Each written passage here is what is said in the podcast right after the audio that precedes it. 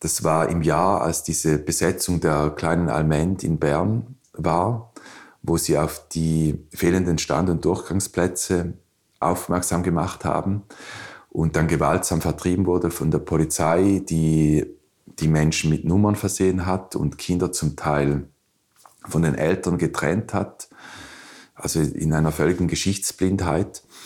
Und ein paar Jenische sind dann nach Nidau sozusagen geflüchtet. Und Serge hat uns gesagt, kommt dorthin. Und ich war gerade mit Guy ein Bier trinken an diesem Abend. Und dann hat er die Kamera eingepackt und wir sind am nächsten Tag nach Nidau gefahren und haben dort diese Geschichten gefilmt.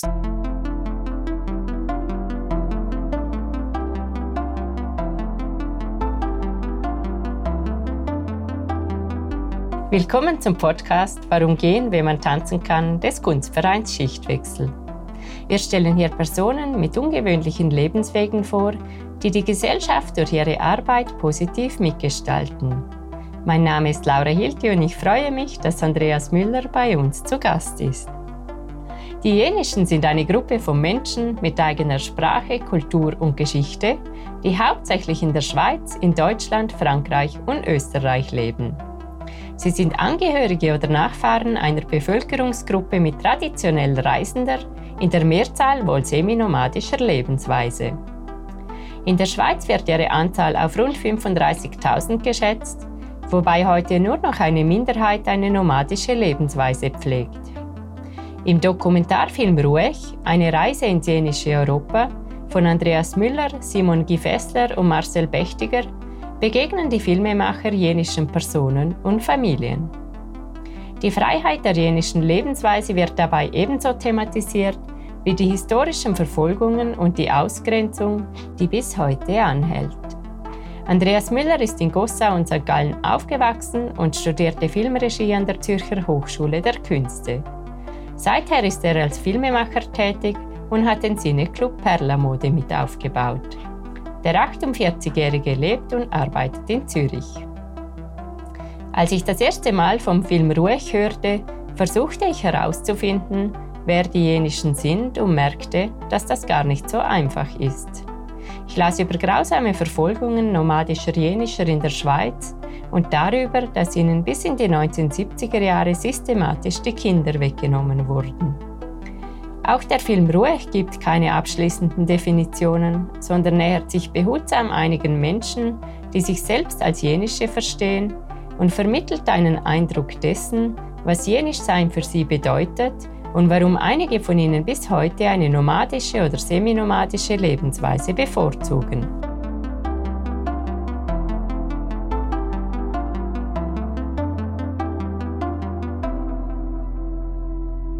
Hallo Andreas. Hoi Laura. Könntest du dein bisheriges Leben in drei Sätzen zusammenfassen?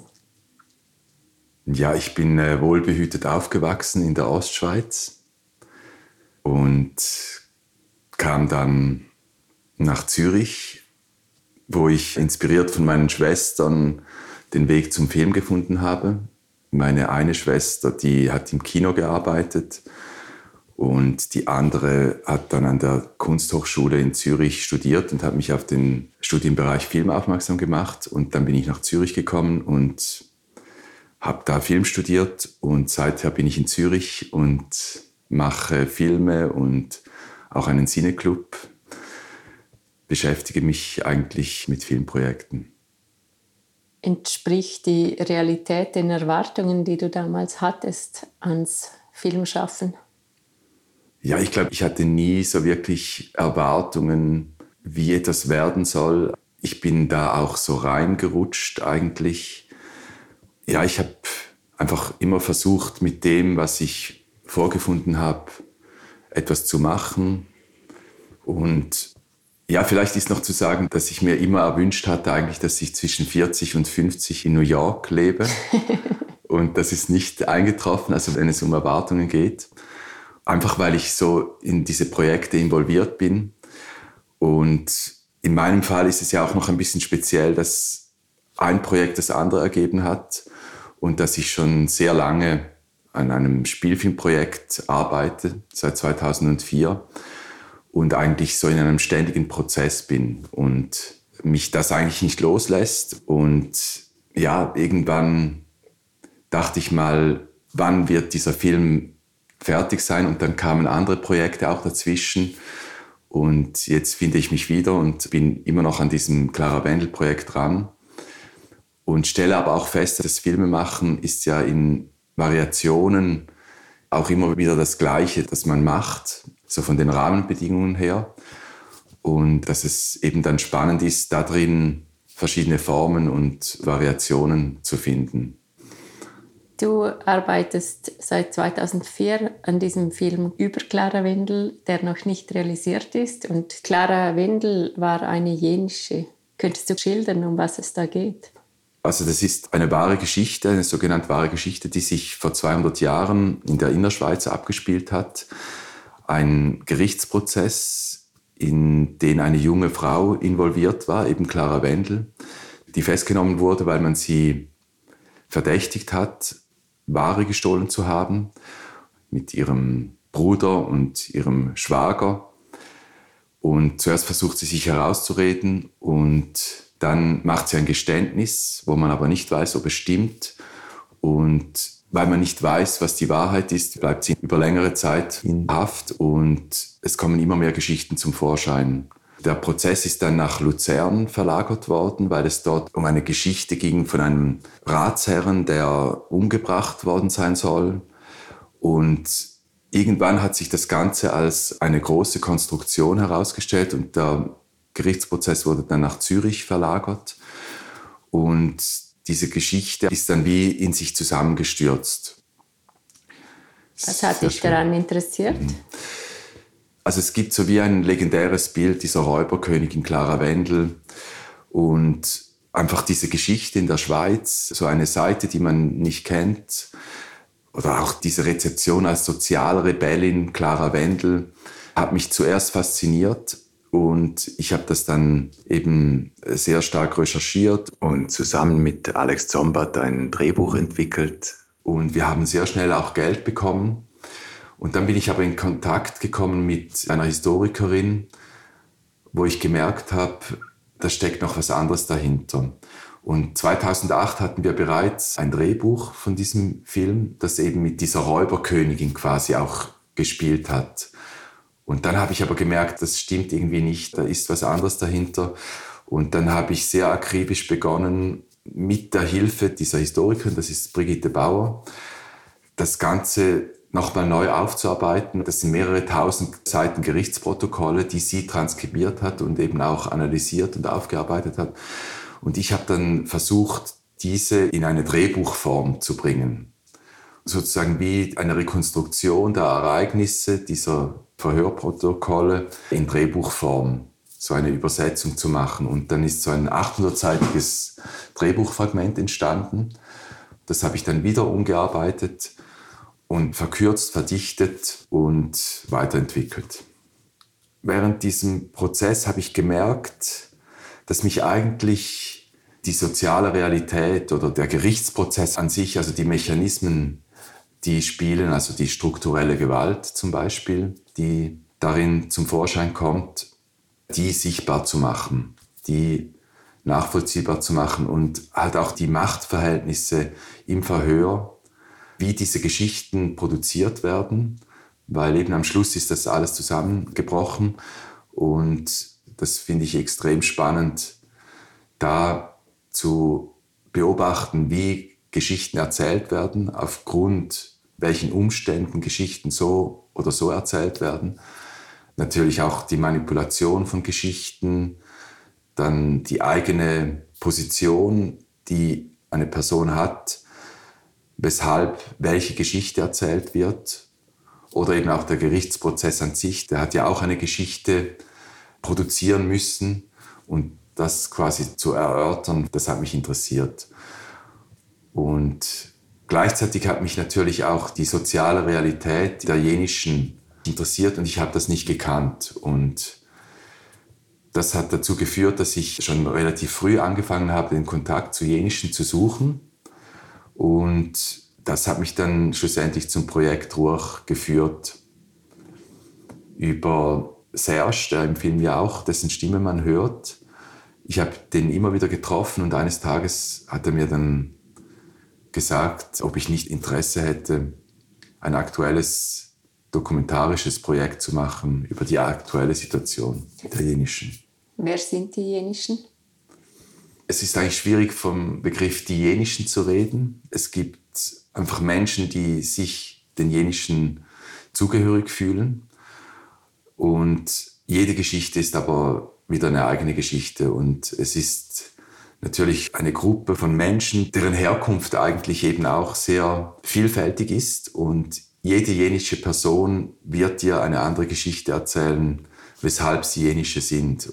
Man kann es vielleicht geschichtlich darauf zurückführen, dass es gleichzeitig um Nichtsesshaftigkeit geht, also Menschen, die reisend unterwegs waren, die aber von hier sind. Also im Gegensatz zu Sinti und Roma, die irgendwann mal hierher gekommen sind, kann man von den Jenischen sagen, sie waren eigentlich immer hiesige. Jenische gibt es in Spanien, es gibt solche in England, in Österreich, also in ganz Europa.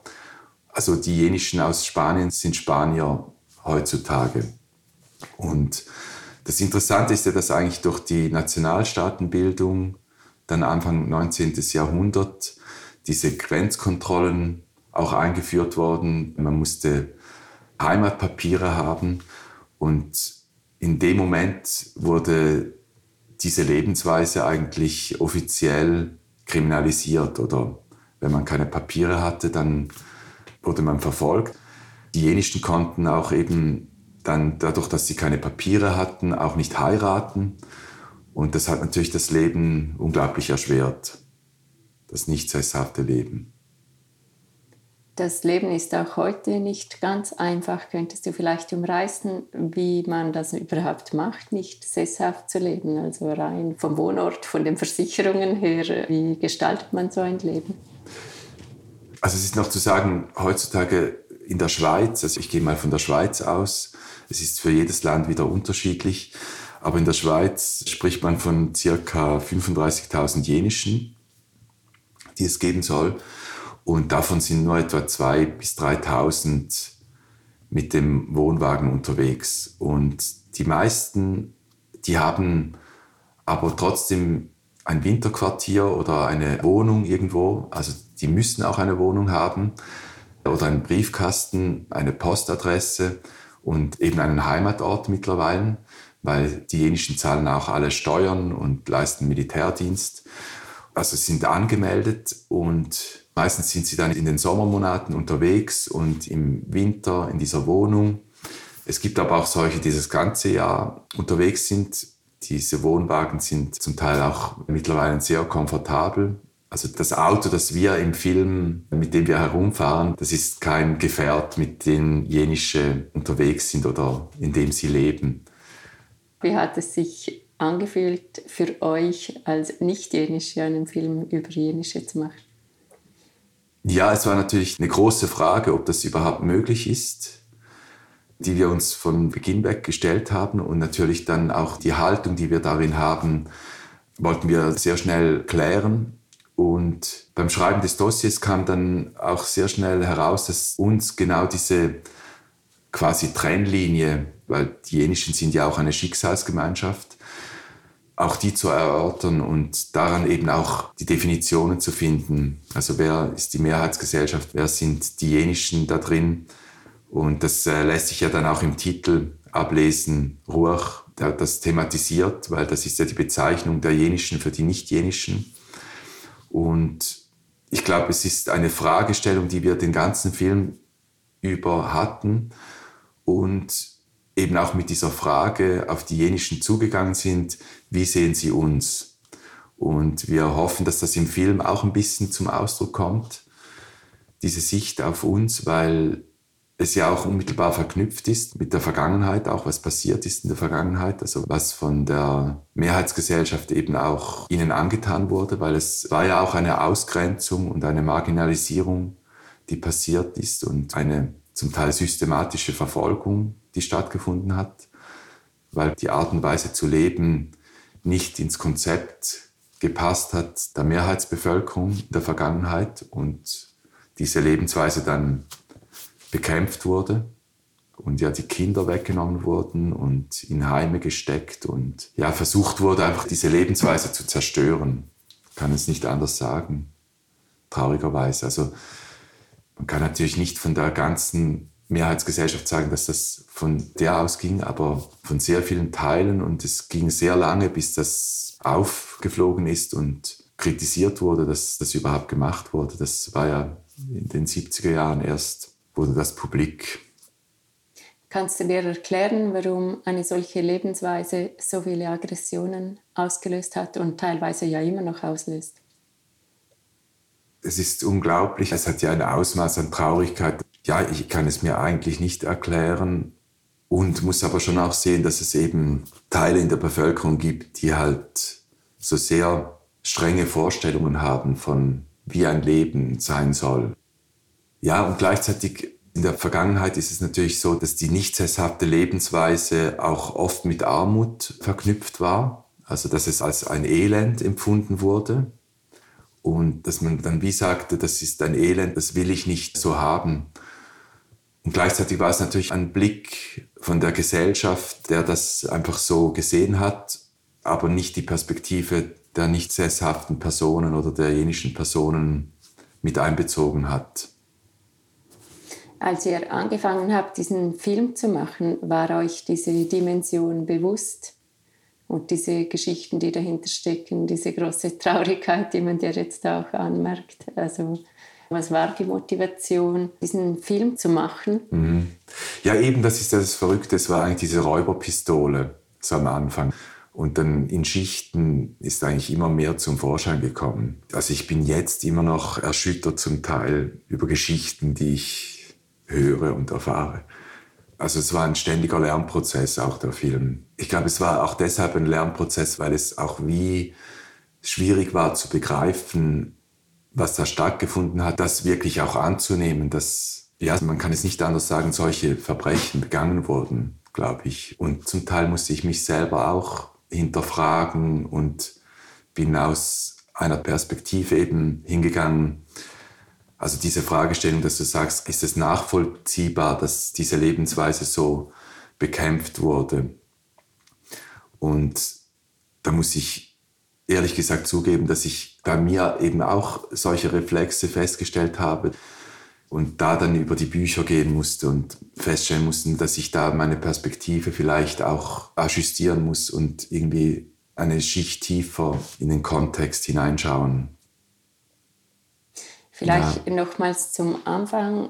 Wie seid ihr überhaupt vorgegangen? Also du hast diese Person, diesen Serge, kennengelernt mhm. und er hat dir gewisse Kontakte vermittelt. Aber eben, wie macht man einen Film mit Personen, die eigentlich nicht sesshaft sind und die aufgrund ihrer Geschichte eher im Verborgenen leben und wahrscheinlich auch nicht so erfreut sind, dass sie da an die Öffentlichkeit gezerrt werden. Also es war so, dass ich natürlich mit Serge Kontakt hatte, aber ich hatte auch mit anderen Personen Kontakt. Also Kunus, mit dem ich am Anfang vom Film am Telefon bin, den habe ich hier im Quartier kennengelernt. Das war 2008. Und ich hatte über verschiedene Kanäle Kontakte zu jenischen. Ich habe zum Beispiel auch 2007 Robert Huber kennengelernt. Das war lange Zeit der Präsident der Radgenossenschaft, der zusammen mit Mariella Mehr in den 70er Jahren die Radgenossenschaft gegründet hat. Und ich habe dann auch Mariella Mehr persönlich kennengelernt. Das war über Zufall, weil eine Freundin meiner Freundin damals das Archiv gemacht hat und dann war sie in der Toskana und ich war auch per Zufall in der Toskana und dann haben wir sie besucht. Und so haben sich über die Jahre, über verschiedene Kanäle diese Kontakte ergeben. Und als es dann losging, war es so, dass Serge mich benachrichtigt hat. Das war im Jahr, als diese Besetzung der kleinen Alment in Bern war, wo sie auf die fehlenden Stand- und Durchgangsplätze aufmerksam gemacht haben und dann gewaltsam vertrieben wurde von der Polizei, die die Menschen mit Nummern versehen hat und Kinder zum Teil von den Eltern getrennt hat, also in einer völligen Geschichtsblindheit. Und ein paar Jenische sind dann nach Nidau sozusagen geflüchtet Und Serge hat uns gesagt, kommt dorthin. Und ich war gerade mit Guy ein Bier trinken an diesem Abend und dann hat er die Kamera eingepackt und wir sind am nächsten Tag nach Nidau gefahren und haben dort diese Geschichten gefilmt, die stattgefunden haben in Bern auf der kleinen Alment. Das war 2014. Und auf der Rückreise hat Guy zu mir gesagt, er könnte sich vorstellen, dass das einen Film gibt, dass er dabei wäre. Und von da an sind wir einfach immer wieder losgezogen und haben Kontakte, die wir erhalten haben, getroffen und gleichzeitig aber auch versucht, noch äh, Kontakte aufzumachen. Und Manuel Duda zum Beispiel, zu ihm sind wir mit Serge gereist. Der hat uns wirklich dahin geführt und dann haben wir ihn getroffen. Und auf dieser Reise sind wir an Innsbruck vorbeigekommen, haben dort noch so einen Professor, Dr. Horst Schreiber, auch kennengelernt, der sich sehr gut auskennt mit der Thematik. Dann haben wir eine Aktivistin kennengelernt, Heidi Schleich, zusammen mit Sieglinde Glatz. Das ist wiederum eine jenische, die auch Schriftstellerin ist. Und so haben wir ganz viele Stationen gehabt, wo wir immer wieder jenische getroffen haben. Und der Film heißt ja eine Reise ins jenische Europa. Und schlussendlich ist es ein Kondensat dieser Begegnungen, die wir hatten. Und wir waren noch an vielen, vielen Orten mehr. Wir waren zum Beispiel auch an so einem religiösen Treffen im Nordosten von Frankreich, wo sich jenische Sinti und Roma in so riesen Gebetszelten versammeln und beten. Es sind etwa 25.000 Leute, die sich da treffen. Da waren wir auch immer wieder, jedes Jahr, aber das hat dann leider nicht Eingang gefunden in den Film. Und ja, so waren wir unterwegs und haben uns auch genau überlegt, wie filmen wir das. Und sehr früh war auch klar, dass wir selber auch Teil sein müssen. Also es ist kein Film, der zeigt, so leben die Jenischen. Das ist ja auch nicht möglich, sondern es ist eigentlich ein Film, der passiert in unserer Anwesenheit. Also was sind das für Begegnungen, die wir haben? Und da ist natürlich die Thematisierung unserer Position sehr wichtig. Das haben wir schon sehr früh so gemerkt. Und ich wollte eigentlich auch noch eine zusätzliche Kamera jeweils sogar aufstellen, die filmt, wie wir vor Ort sind und die uns sogar mit der Kamera sieht am Filmen. Und Guy hat sich ein bisschen dagegen gewehrt und mit der Zeit hat dann auch immer die Zeit gefehlt, das zu machen, weil wir uns wirklich auf das konzentrieren mussten und wollten, was wir dann vorgefunden haben. Und gleichzeitig finde ich die eine Szene, wo wir am Fischen sind und wo ich mal die Kamera habe und Guy hat mal die Kamera und er ist selber auch am Fischen. Und da wird es dann total dreidimensional. Und das finde ich eigentlich sehr schön, wie das gelungen ist. Und da waren alle verkabelt. Also Irma, Lisbeth, ich und Guy waren alle verkabelt. Und dadurch ist sogar dann zum Ausdruck gekommen, dass Irma ein Gespräch führt mit dem Wildhüter, der auftaucht. Und wir sind ohne Patent am Fischen. Und das glaube ich, das ist sehr schön gelungen. Da haben wir das wirklich geschafft, das so dreidimensional einzufangen. Man merkt im Film, dass die Menschen ein großes Vertrauen zu euch haben. War das äh, schwierig, diese Beziehungen aufzubauen? Ja, also es war sehr unterschiedlich, wie dann das zustande gekommen ist. Zum Beispiel in Frankreich sind wir über einen Tipp zu einem Aktivisten in Genf, der sich sehr stark, also auch auf der Straße, um die Roma und Sinti kümmert, die nach Genf kommen und dort auch am Betteln sind zum Teil. Und er hat uns dann zu Isabel geführt und wir waren dann da auf dem Platz. Wir kamen erst am Abend spät an und das Erstaunliche war, dass Isabel sofort, also die Szene, die im Film ist, wo sie erzählt, wo sie die Zeitungsartikel zeigt und von ihrem Kampf erzählt und sagt, dass sie nur im Wohnwagen leben kann, niemals in einer Wohnung sozusagen. Das ist am ersten Abend passiert, als wir sie kennengelernt haben. Und im Gegensatz dazu war im Bündnerland war es so Lisbeth, das war ein ganz langer Prozess. Also wir sind da immer wieder hingegangen und haben Gespräche geführt und sie hat oft gesagt, ah, der Schießdreck, das äh, ist doch nicht nötig, irgendwie einen Film zu machen. Das interessiert doch niemanden. Und gleichzeitig war ein Interesse zu spüren von ihr. Und gestern wieder, wir haben so ein Ruhechessen gemacht und das habe ich wieder angemerkt. Das ist wirklich erstaunlich, wie sich Lisbeth auch gewandelt hat, also wie sie sich das angeschaut hat und die Größe hatte, ihre Meinung zu ändern. Und wiederum in Österreich, die Familie Duda, mit ihnen haben wir eine Reise gemacht, eine Woche lang durch Süddeutschland.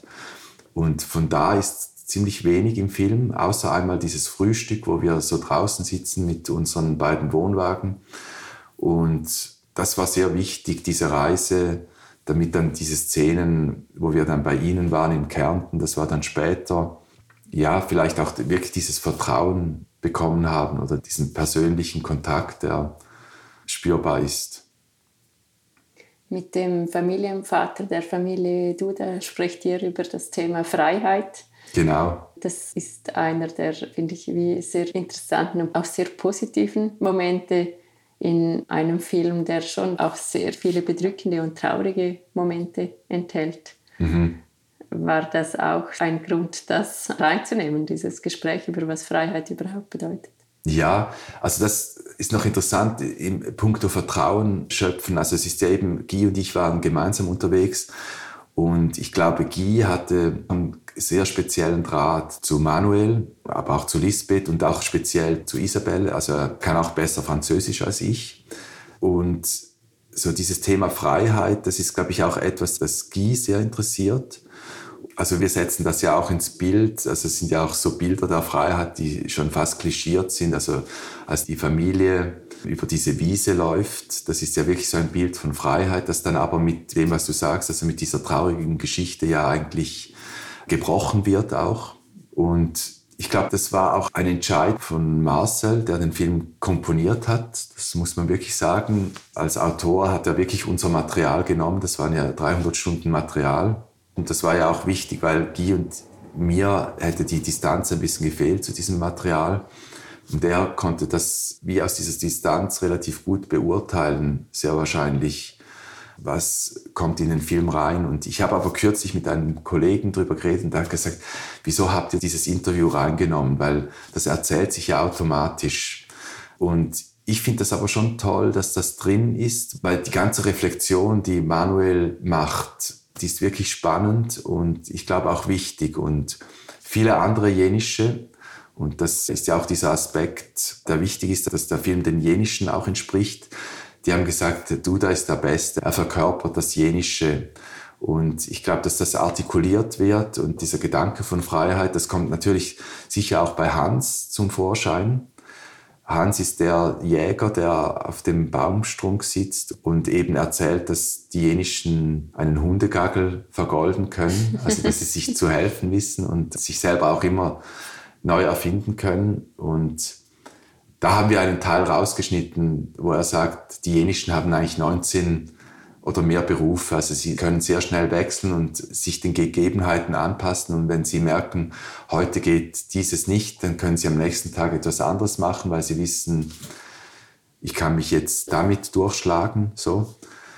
Und ja, ich glaube, so diese Idee von Freiheit ist wirklich sehr wichtig, aber es ist ja eine Freiheit, die einen hohen Preis auch hat, wenn man die Verfolgungen anschaut ich habe mich gefragt, also eben weil dieser Film durchaus auch so traurig ist, entspricht das auch der Lebensrealität, dass das so stark mitschwingt im Alltag, diese Verfolgungsgeschichten. Also diese ganze Vergangenheit, das spürt man ja auch in den Interviews, mhm. dass da das Leid der vorigen Generationen eine so große Rolle spielt.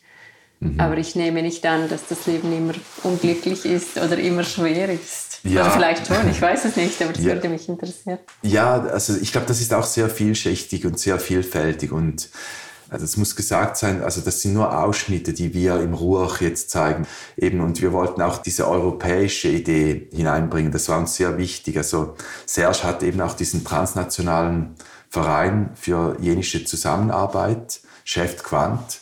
Und das widerspiegelt sich schon auch im Film. Und da geht es auch um eine europäische Emanzipation oder Bewusstsein quasi, die auch wichtig ist für die Jenischen, glaube ich, um eine Sichtbarkeit zu erzeugen, damit man eben auch das überhaupt wahrnimmt in der Öffentlichkeit, wer die Jenischen sind, sozusagen. Und dadurch ist natürlich manches auf der Strecke geblieben. Und ich glaube, wir könnten einen zehnteiligen Film machen mit total unterschiedlichen Geschichten. Also es gibt auch zum Beispiel Uschi Waser, die jetzt gerade eine dreiteilige Serie in der Bots hatte. Und sie wurde als Kind weggenommen und war etwa in 20 oder mehr Heimen.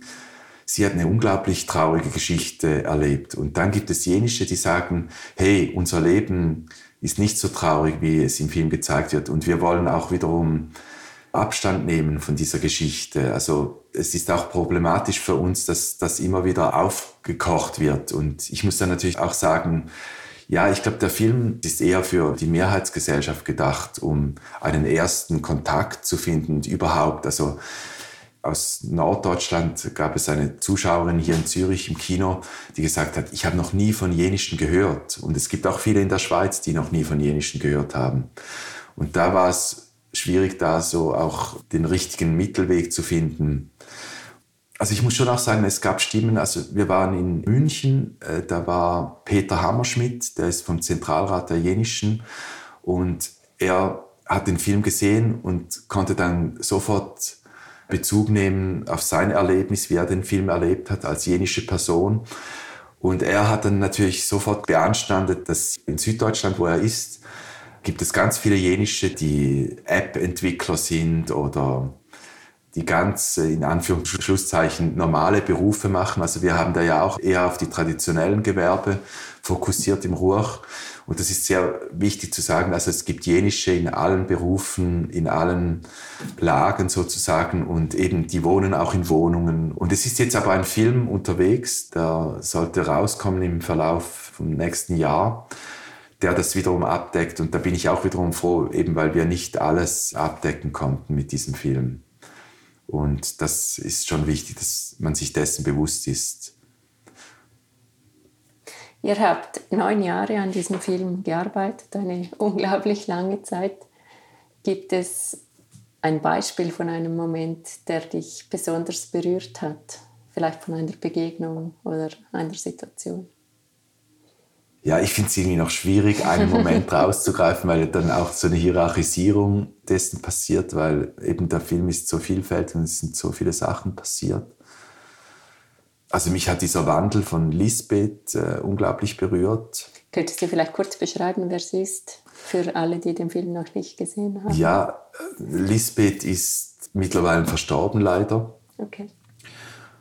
Und sie ist in Bündnerland, hat sie gewohnt, über lange Jahre in einem Wohnwagen. Und also ihre Mutter Irma hat lange Jahre in den Fabriken gearbeitet und hat da wirklich geschuftet. Und eines Tages hat dann Lisbeth so einen kleinen Camion, also einen kleinen Bus gekauft, wo sie Altmetall sammeln gehen konnten. Und das war dann sozusagen die Befreiung von Irma. Dann ist Irma zusammen mit Lisbeth, konnten sie Schrott sammeln gehen. Und Irma und Lisbeth waren eigentlich unzertrennlich, also Mutter und Tochter. Und Lisbeth wurde aber sterilisiert. Also man hat bei ihr gesagt, dass man vermutet, dass sie Unterleibskrebs hat und sie wurde operiert und dann hat sie per Zufall hat sie vernommen, dass sie sehr wahrscheinlich absichtlich, weil sie eine jenische ist, sterilisiert wurde bei dieser Operation. Das ist ein sehr krasser Moment, auch im Film. Ja, ja also sie sagt einmal, sie hat sich gelernt zu wehren also ja, ich glaube, es gab sicher Momente, wo sie sich angegriffen gefühlt hat und wo sie auch dann tatsächlich auch gegenüber Männern handgreiflich wurde und sich gewehrt hat. Ja. Was hat dieser Film mit dir gemacht, diese Begegnungen und das Kennenlernen dieser sehr anderen Lebensweise? Ich weiß nicht, ob ich das vorher schon war oder einfach, dass ich auf die Leute zugehe und mich freue über Begegnungen und Freundschaften, die entstehen. Überall. Und das hat ja auch mit meinem aktuellen Filmprojekt zu tun, wo es quasi um Doppelgängerinnen geht, wo ich Leute zum Teil einfach auf der Straße anspreche. Und da ist es wiederum eher problematisch, manchmal Leute einfach anzusprechen. Aber ja, einfach diese Neugier und dieses Interesse wurden wie unterstützt, dass ich wie das Gefühl habe, dass ich belohnt und bereichert wurde durch diese Begegnungen. Bist du mit diesen Personen noch in Kontakt? Ja, wir sind regelmäßig in Kontakt mit allen. Also ich telefoniere immer wieder. Und in Frankreich sagen sie, wir sollen wieder mal vorbeikommen und sie besuchen. Mit ihnen werden wir auch jetzt dann im Februar sehr wahrscheinlich teils Anlässe machen in der Romandie, an denen sie auch teilnehmen werden. Und ich war auch an der Beerdigung von Lisbeth, habe kürzlich wieder eine Stunde telefoniert mit Irma oder Kunus, mit dem ich am Anfang am Telefon bin. Da schickt mir auch immer wieder Nachrichten. Er kam ja auch kürzlich am Fernsehen bei diesem Beitrag über Schweizer Volksmusik. Er hat auch einen Teil über ihn. Dann haben wir auch darüber telefoniert, wie es ihm ergangen ist. Oder mit Hans habe ich auch kürzlich wieder telefoniert. Es geht natürlich dann auch immer um Feedbacks von jenischen oder auch von anderen Freunden, über die wir reden. Ja, das ist eigentlich wie Teil des Lebens geworden. Also der Film hat nicht gestoppt mit dem, dass er jetzt draußen ist. Aber wir werden ja auch noch nach Österreich jetzt gehen. Da wird der Film auch noch ausgewertet. Also es ist noch im vollen Gang. Neun Jahre sind ja eine unglaublich lange Zeit. Da kann viel passieren im Team, aber auch sonst mit den Personen, mit denen ihr gefilmt habt. War vielleicht der Moment, wo ihr dachtet, es gibt doch keinen Film, gab es hier so eine Krise oder war eigentlich während den neun Jahren immer klar, irgendwann, egal wie lange es geht, dieser Film wird ein Film? ja, genau, das ist eine interessante Frage, weil ich habe das Gefühl, von Seiten Förderung, wo wir immer wieder Verlängerungen beantragen mussten und auch von vielen Leuten von außen, dadurch, dass es so lange ging, schwand manchmal auch der Glaube daran, ob da wirklich noch ein Film draus wird. Und äh, man dachte vielleicht auch, ja, stimmt irgendwas nicht, dass der noch nicht da ist. Und ja, ich glaube, ich bin da selber eben wirklich ziemlich unbeirrbar. Und ich habe nie daran gezweifelt, dass das ein Film wird weil ich auch denke eben, es gibt da auch Auffassungen von, was, was ist ein Film, wo ich eine große Offenheit habe, wo ich denke, wenn Menschen drin vorkommen und diese spürbar sind, dann ist ein Film da, in welcher Form auch immer. Und Ruach hat ja auch so ein bisschen eine offene Form, die vielleicht auf verschiedene Seiten so ein bisschen ausfranst. Und ich finde das genau das Schöne, dass dieser Film so eben eine Vielschichtigkeit bekommen hat und auch eben ein totales Gemeinschaftswerk geworden ist. Also ich finde, Marcel hat den Film unglaublich schön komponiert und Guy hat mit seiner Kamera und eben auch als Co-Regisseur unglaublich toll gearbeitet und ja, ich bin sehr glücklich mit diesem Film. Warum findest du, dass Menschen diesen Film schauen sollten? Ja, ich glaube, es gibt wirklich etwas zu entdecken und es gibt Einblick in etwas, von dem viele Menschen keine Ahnung haben. Es ist ein Einblick in eine Gemeinschaft, die mitten unter uns hier in Europa eine Lebensrealität ist oder Lebensrealitäten sind. Und viele Leute sind jetzt auf mich zugekommen und haben gesagt, hey danke, es ist wirklich eine Bereicherung. Und ich glaube, die lange Arbeit hat sich von daher wirklich gelohnt. Also wir können wirklich etwas vermitteln in diesem Film. Ja. Genau. Und die ProtagonistInnen in diesem Film konnten die auch mitsprechen, was veröffentlicht wird. Also waren sie letztlich auch glücklich mit dem Resultat? Das war absolute Bedingung, dass alle den Film sehen, bevor er rausgeht.